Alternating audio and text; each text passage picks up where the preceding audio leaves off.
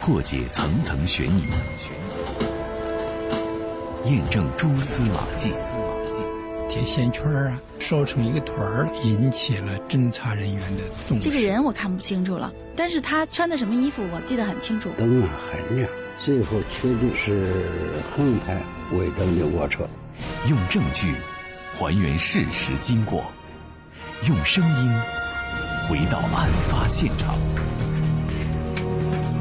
这里是这里是警法时空时空。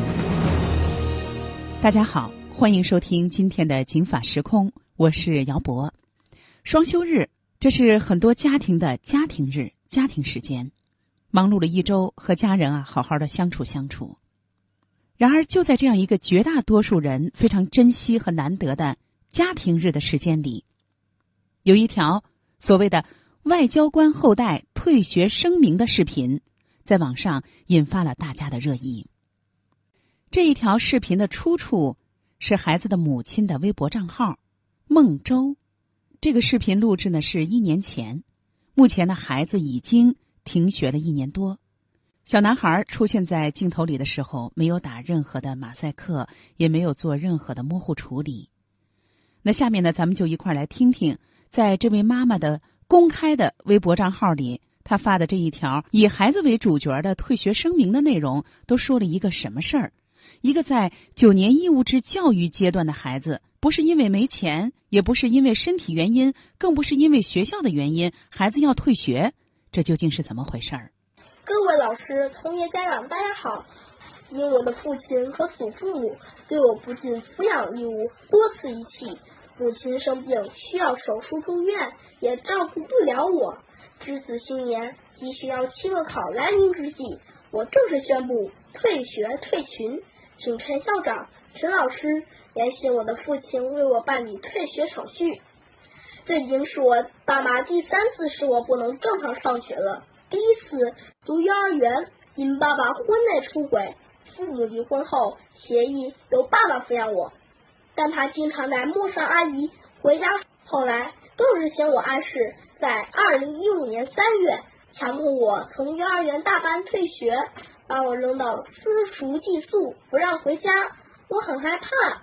后来妈妈把我接回东北生活上学，将近两年的时间，爸爸对我不闻不问，没给我一分抚养费，还在北京建重复学习，第二次捣乱不让我上学。我被迫跟同学再次分离，随妈妈回北京跟他打官司争抚养权。这可恶的人渣既不放弃抚养权，又不管我，把我扔给妈妈。他自己开了两家皮包公司，招摇撞骗，违规经营，偷税漏税，整天在外面吃喝嫖赌抽，奢侈高消费，每个月都要还七八万信用卡，嫖娼要几万元。对我却从不尽抚养义务，妈妈一个人照顾我，积劳成疾，急需手术治疗并住院休养，数次催促爸爸回来照顾我的学习生，他却连面都不露，手机关机，音信全无。我们经过多方找寻，联系祖父母也没有任何回音，导致我第三次无法上学。在这个视频的播放的过程当中，我也刻意的剪除了孩子在视频里介绍的自己的个人隐私的呃姓名、年龄、所在的学校和父母，包括涉及到的其他家庭成员的名字和个人信息。在这个视频当中，孩子点名道姓的自称自己是北京市某区某小学的小学生，还专门出示了自己的。学生证和医保卡拿起来的这个姿势啊，就像，比如说大家在淘宝上要买一些东西，有时候呢你需要这个身份认证啊，那种标准的手持证件的那种姿势。孩子在视频里说自己呢由于父母离婚和抚养权纠纷而被迫退学，而且呢在视频当中说父亲和祖父母不尽抚养义务，多次遗弃，宣布退学。不仅如此，还举报了。自己的祖父曾有的违法行为。我的祖父母都是外交部退休人员，祖父还曾任职外交官，衣冠楚楚，却人伦尽丧。任外交官期间，就因婚内出轨并杀人灭口受到外交部处罚，及退休后又和他亲生女儿常年乱伦同居，对我向来不闻不问。中华民族五千年传统文化，泱泱礼义之邦，竟能造就我祖父和父亲这样违背人伦的衣冠禽兽，时代有失，国之大同，也是我的不幸。至此告别之际。忠告各位同学，珍惜宝贵的学习机会，努力成长为对国家、对社会有用的人才。祝大家期末取得好成绩。同时，我将继续向相关部门举报我祖父和父亲的违法行为，期待他们得到应有的惩罚。我的合法权益得到维护的那天，再见了，亲爱的各位老师、家长、同学。因为涉及到过于具体的个人信息，所以呢，我也都剪辑掉了。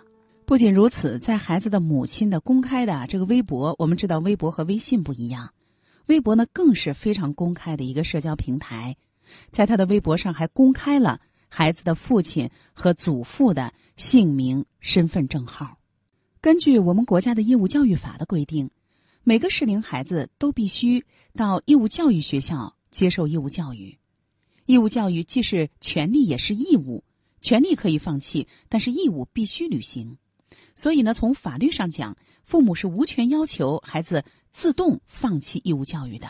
义务教育阶段不是一个孩子或者家长要退学就能退学的，必须得有符合的法定的退学的原因和理由。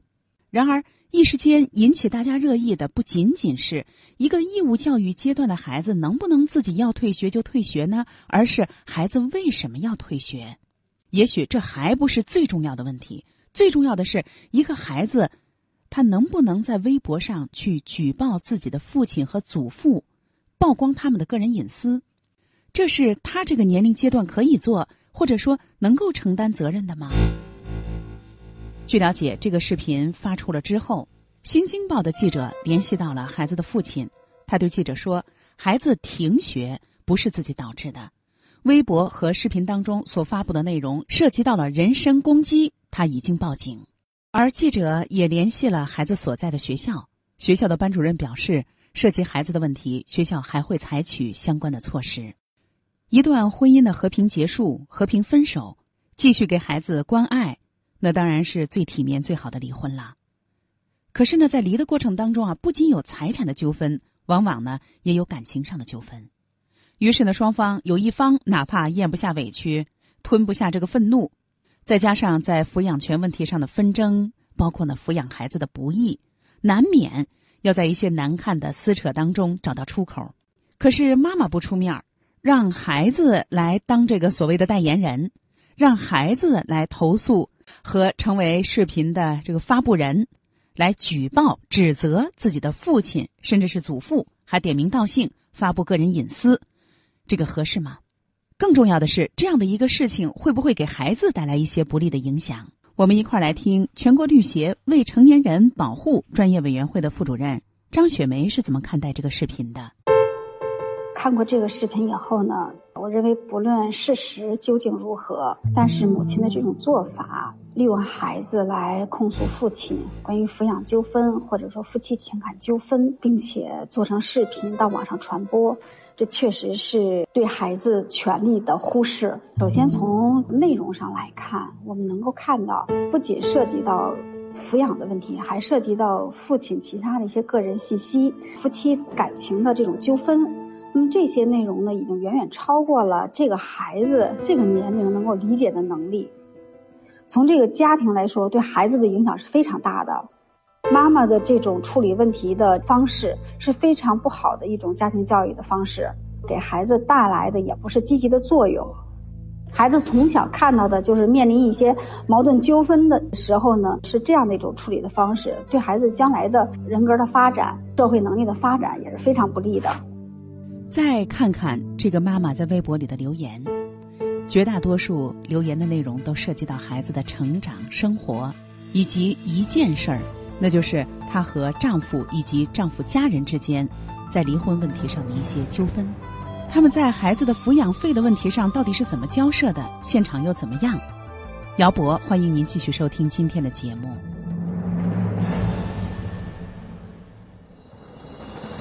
法有道，道理天下；行有度，度量言行。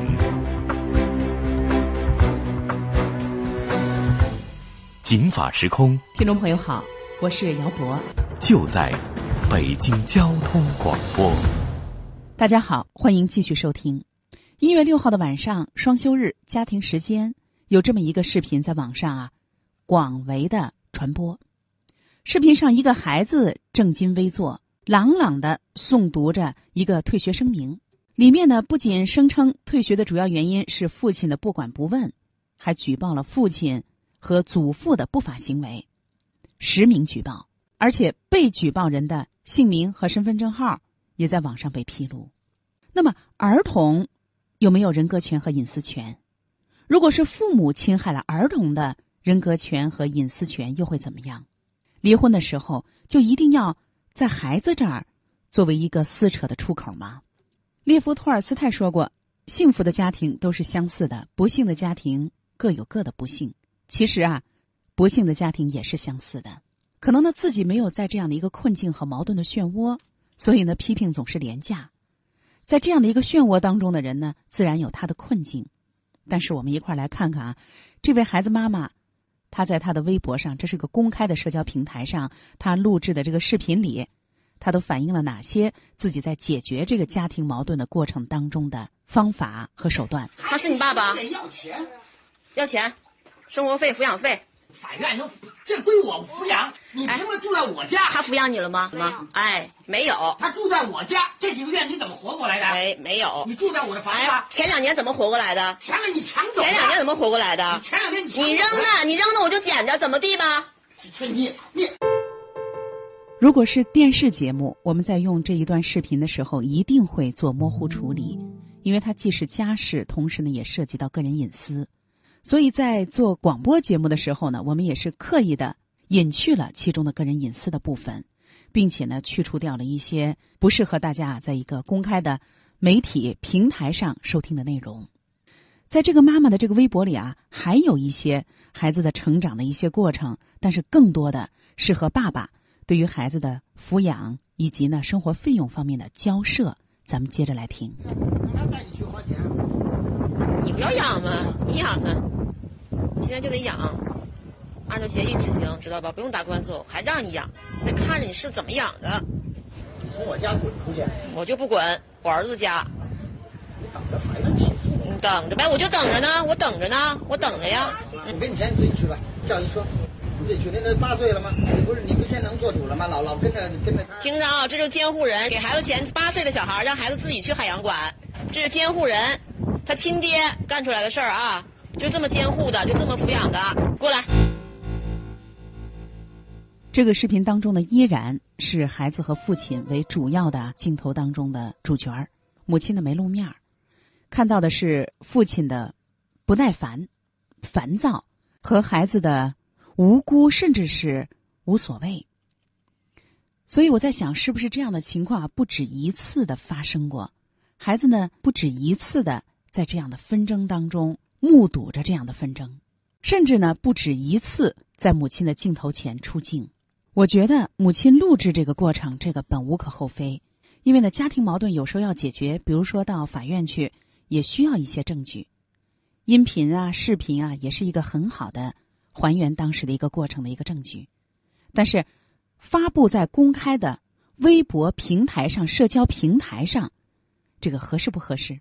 带着这个问题，我也请教了张雪梅。我想这个事件对孩子的身心健康也造成了很大的危害。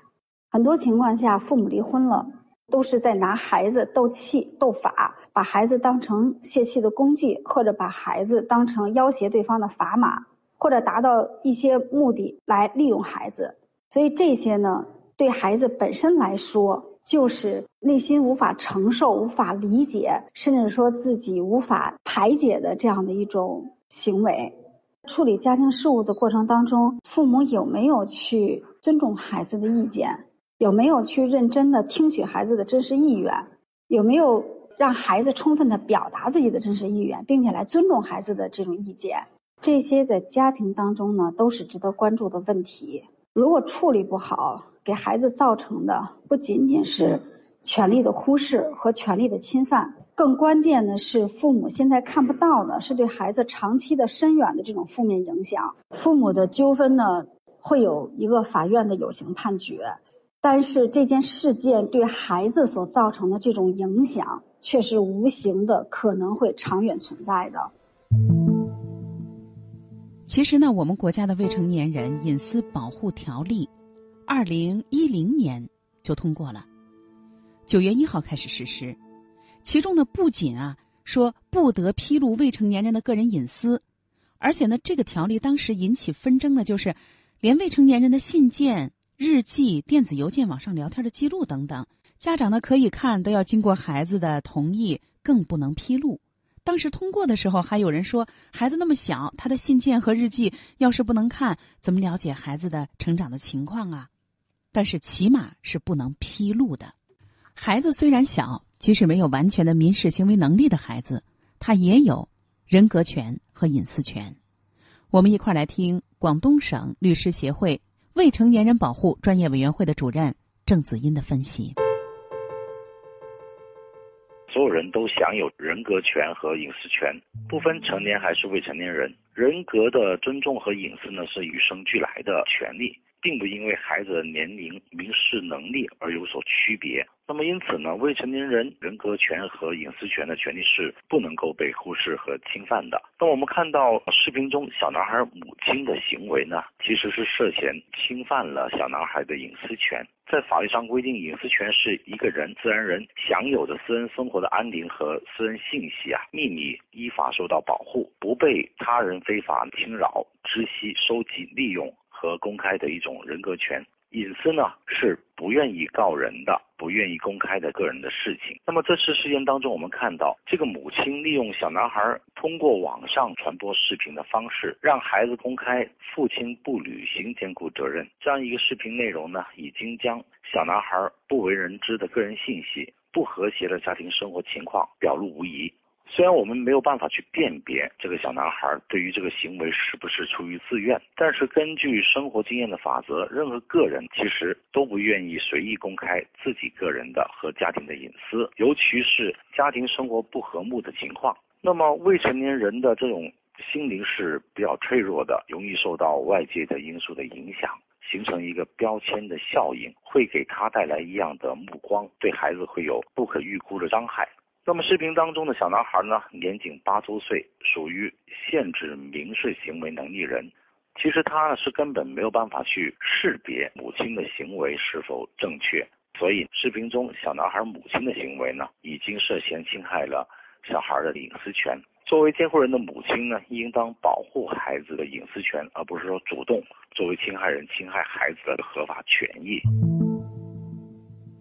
那么看这个案件当中，这位母亲看上去文化程度并不低。那么为什么在解决感情纠纷和离婚纠葛的过程当中，牺牲掉孩子的个人隐私来解决问题呢？咱们来听郑子音的分析。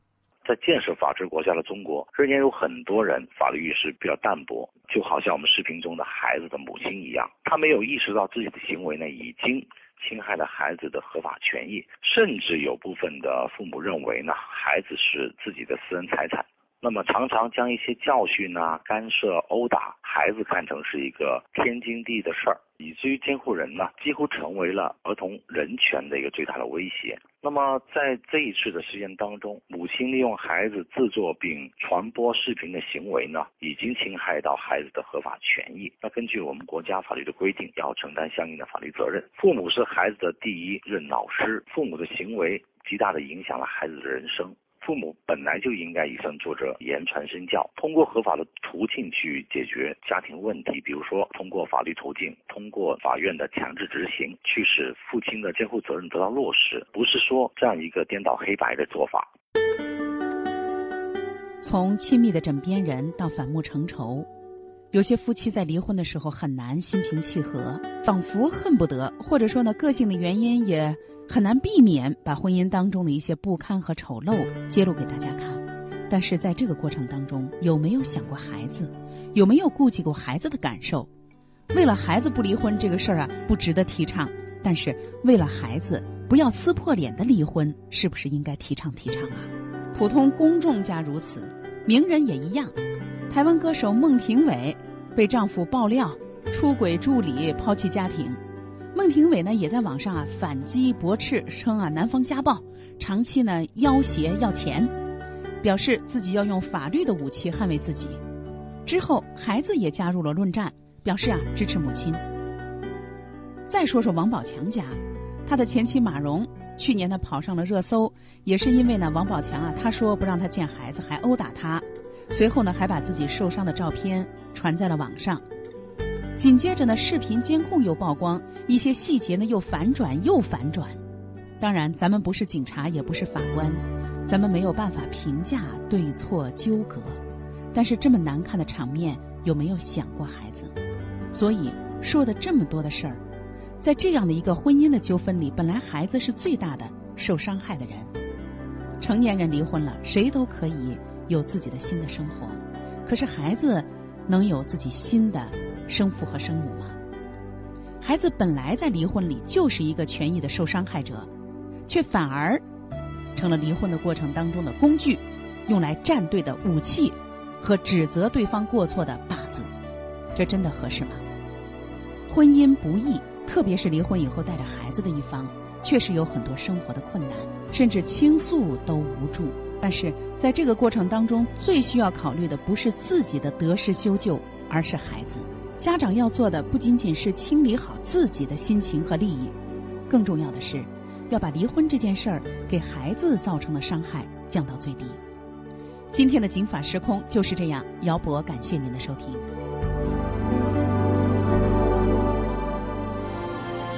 法律博大精深，却也鸡毛蒜皮。看似白纸黑字，实则如影随形。共同债务到底是什么意思？如何让法律给您的生活带来更多的平安和保障？现在起，请在微信公众号里搜索“警法时空”或“姚博幺零三九”，不仅有《警法时空》往期节目内容，更有公益律师及时回答您的法律咨询。